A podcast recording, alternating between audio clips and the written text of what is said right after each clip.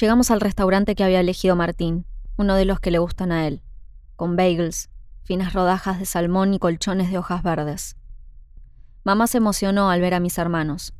Los miró a cada uno con los ojos llenos. Y se les acercaba hasta casi tocarlos. Después sacudía las manos en tensión, como una niña a la que le prohibieron abrir un regalo. Qué ganas de abrazarlos tengo. Nos sentamos en una mesa con cuatro lugares. Mamá al lado de Gastón. No paraba de mirarlo. Era su preferido. Sin embargo, de los dos, el que exhibía las huellas de un fin de semana ocupado en llantos era Martín. Con los párpados bien gruesos y pesados, bostezaba cada rato. Gastón, eso sí, estaba algo pálido y se lo veía nervioso. Después de que la mesera nos trajera los menús, y antes de decidir, les comenté la idea de papá de vender el departamento para irse a Tigre, y me dijeron que ya sabían, que también se los había dicho, que les parecía bárbaro. A mí me preocupaba que se quedara sin plata. Martín me dijo que eso no era posible, y que no jodiera porque él sí la necesitaba. No sabía que estabas mal, le dije. No estoy mal, pero me voy a vivir a Córdoba y necesito un extra para toda la movida. También me viene bien mejorar el colchón de emergencias. Ay, no lo voy a ver más, dijo mamá desgarrada. Martín siempre había jorobado con irse a alguna provincia. Es diseñador gráfico y puede trabajar desde donde quiera. Igual me sorprendió que lo decidiera unos días después de la muerte de mamá. Me quedaba por ella, porque estaba mal, para acompañarlo a papá. Él ya sabía de mi plan. Tan responsable, siempre pensando en los demás primero, tan hijo mayor, dijo mamá. Era lo que había repetido cada vez que había que justificar o entender alguna reacción de Martín.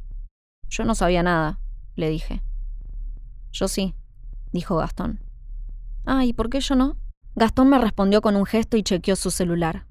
Después lo guardó, se paró y fue a la entrada. Martín se puso a ver el menú.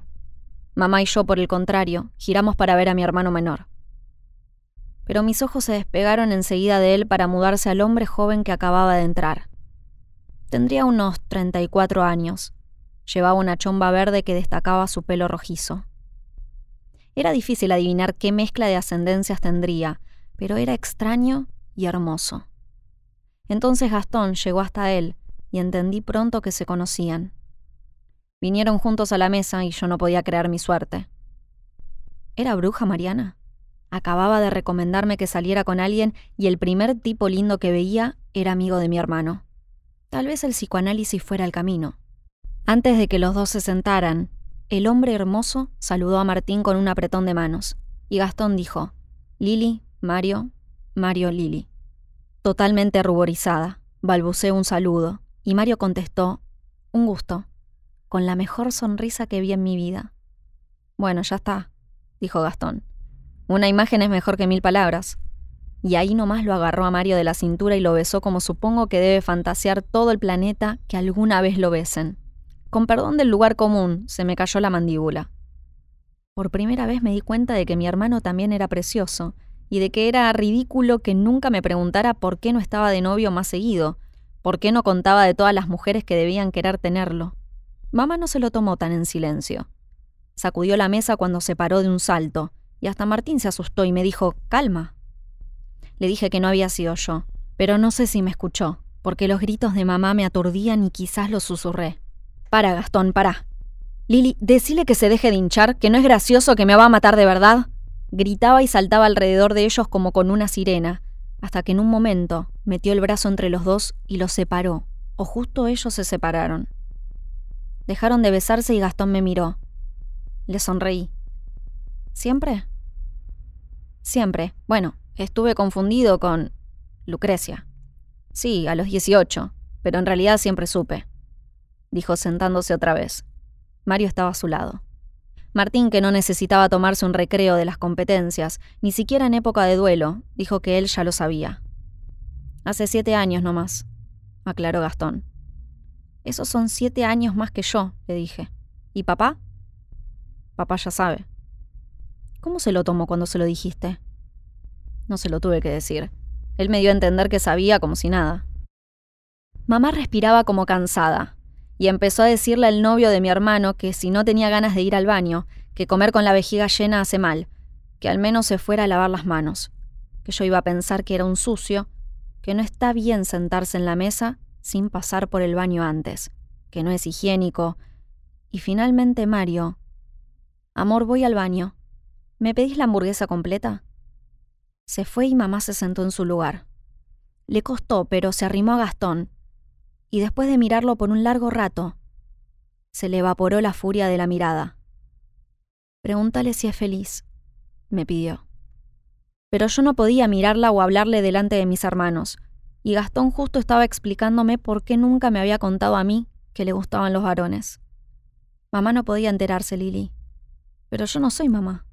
No, pero casi, acotó Martín.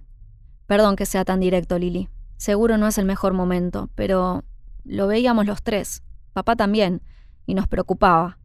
Mamá te manejaba como quería. Siempre hablábamos de eso. Terminaba justificándote, contándole tus cosas y saboteándote.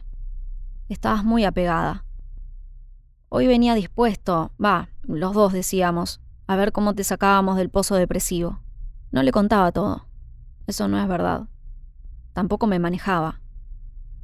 Ella no sabía si salía con alguien. ¿Por qué le iba a contar de vos?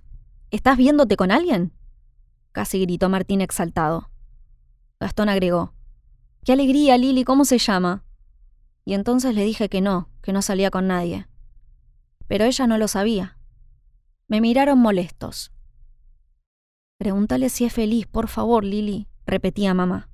Creo que a mamá no le habría importado que fueras gay si hubiera sabido que eras feliz.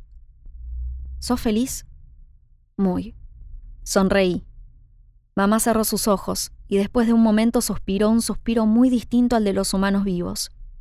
El aire que soltó tenía un tono agrisado y era más denso y más abundante del que hubiera esperado que saliera de un cuerpo vivo. Cuando terminó de exhalar, me pareció que mamá tenía más color, más intensidad en la piel, el pelo, los ojos. Ahora pregúntale qué hace Mario, si es de buena familia, en dónde creció, si gana bien y si pensaron en adoptar.